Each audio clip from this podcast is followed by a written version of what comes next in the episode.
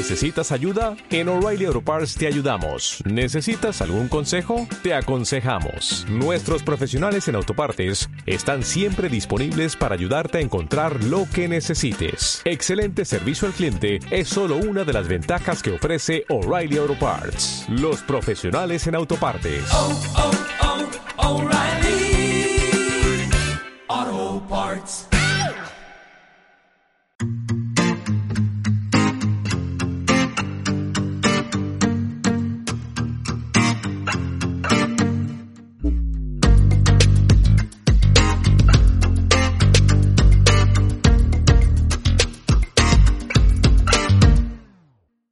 Bienvenidos y bienvenidas al episodio número 21 de Salud en Estéreo, tu podcast de alimentación y salud integral.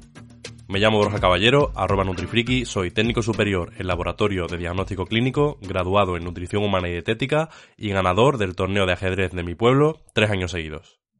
Hoy vuelve la sección de preguntas y respuestas, en la que contesto a las preguntas que me habéis dejado en Instagram. He seleccionado nueve.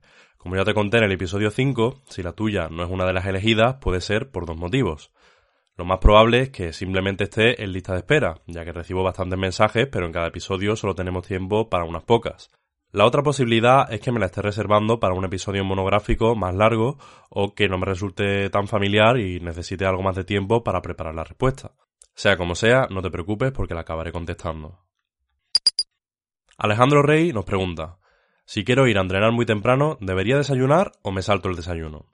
Bueno, depende totalmente de cómo te sientas. Esto más que ciencia yo te diría que es sentido común. Eh, lo suyo sería probar de las dos formas y comparar. Si sientes que te falta energía cuando vas en ayunas, pues come algo. Si ves que te sientes muy pesado después del, del desayuno y eso no te deja entrenar bien, desayuna menos o no desayunes.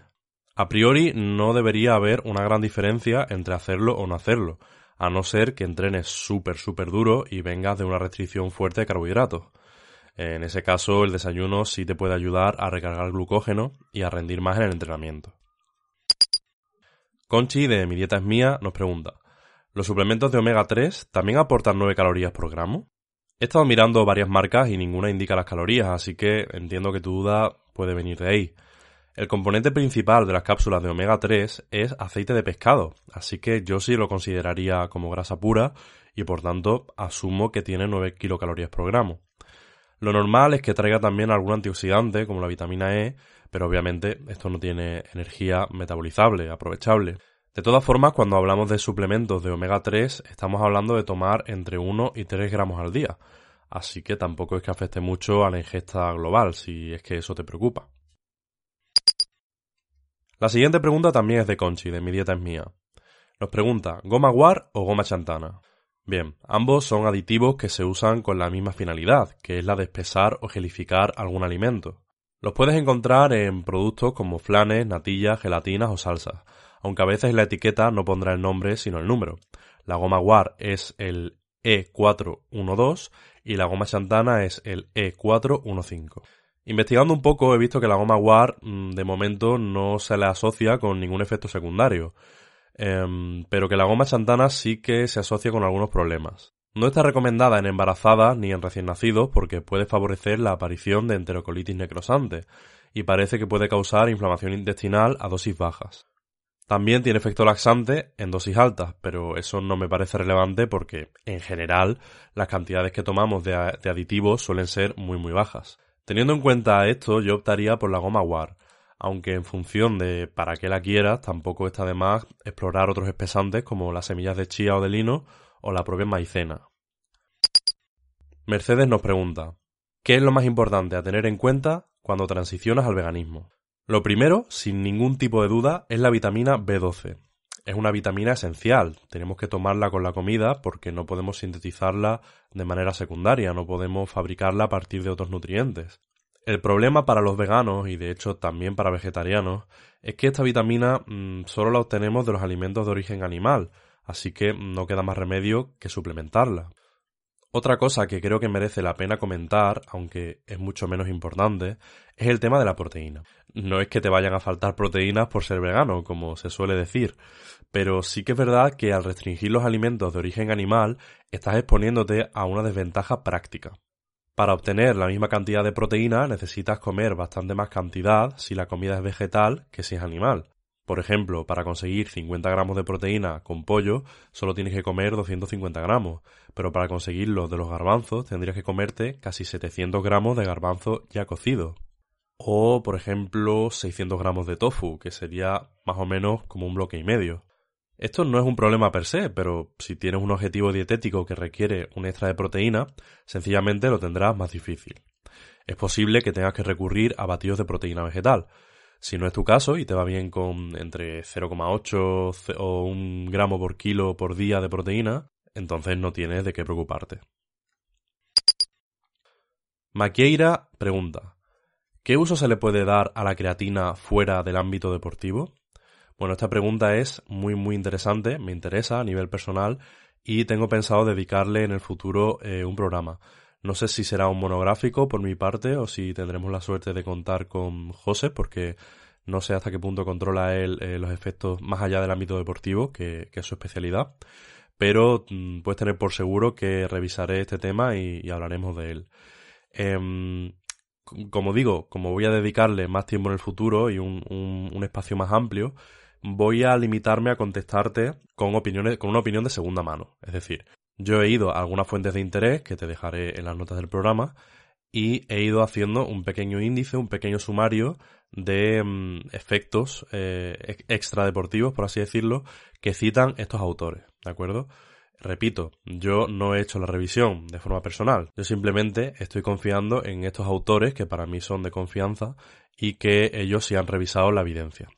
Si tú, Maquieira o algún otro oyente tiene un interés personal y no puede esperar a que yo trabaje en el monográfico, os recomiendo visitar las referencias que voy a dejar en las notas del programa y profundizar por vosotros mismos en las fuentes primarias.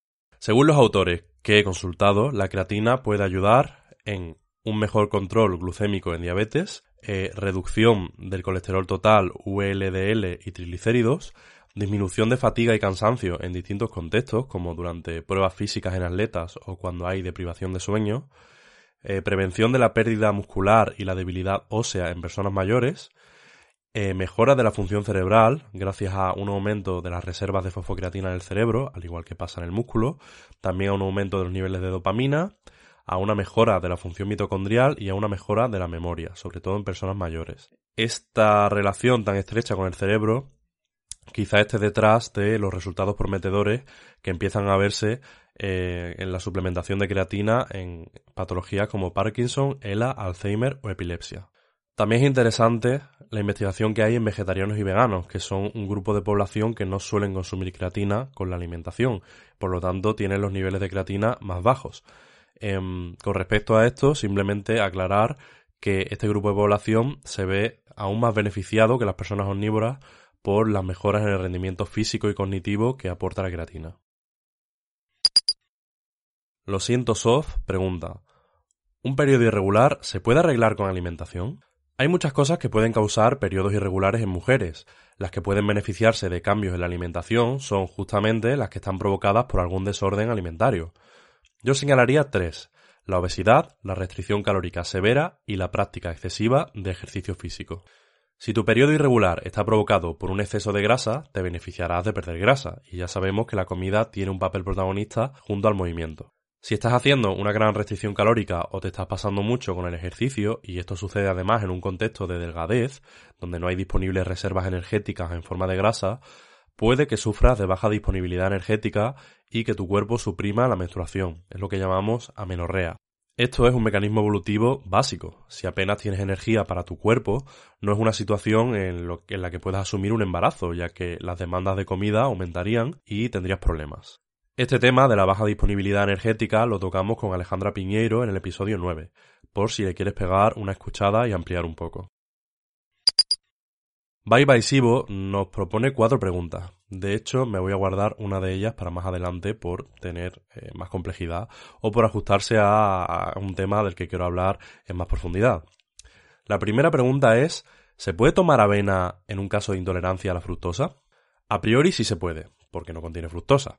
Ahora bien, hay que tener en cuenta que este tema es muy personal, hay mucha variabilidad. Si tienes una intolerancia a la fructosa hereditaria, seguramente no tengas problemas, pero si tu intolerancia es secundaria, es decir, si está provocada por otra cosa, no podemos descartar que te vaya a sentar mal por esa otra cosa, ya sea una disbiosis o la presencia de algún parásito o en fin, cualquiera de la lista de causas. La segunda pregunta es, ¿las intolerancias pueden causar otras dolencias más graves o solo síntomas? Creo que lo más común es lo contrario, que otras patologías causen la intolerancia. De todas formas, como existen tantas intolerancias y tantas posibilidades, tampoco me atrevo a decirte que no. Pero desde luego, si restringes aquello que no toleras, yo entiendo que el problema debería terminarse ahí. Si no se termina, el diagnóstico está mal o está incompleto. Y la última pregunta es, ¿los intolerantes al gluten deben tener cuidado con trazas y contaminación cruzada? Rotundamente sí.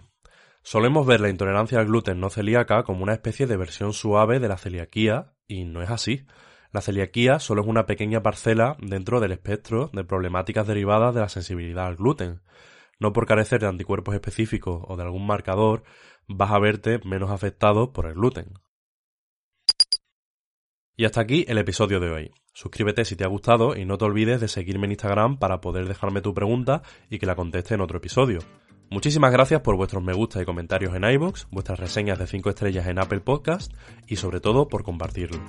Un abrazo. ¿Te preocupas por tu familia? Entonces, ¿por qué darles solo huevos ordinarios cuando pueden disfrutar de lo mejor? Eggland's Best, los únicos huevos con ese delicioso sabor fresco de granja, además de la mejor nutrición, como 6 veces más vitamina D, 10 veces más vitamina E y 25% menos de grasa saturada que los huevos regulares, además de muchos otros nutrientes importantes. Así que, dales los mejores huevos. Eggland's Best, mejor sabor, mejor nutrición, mejores huevos.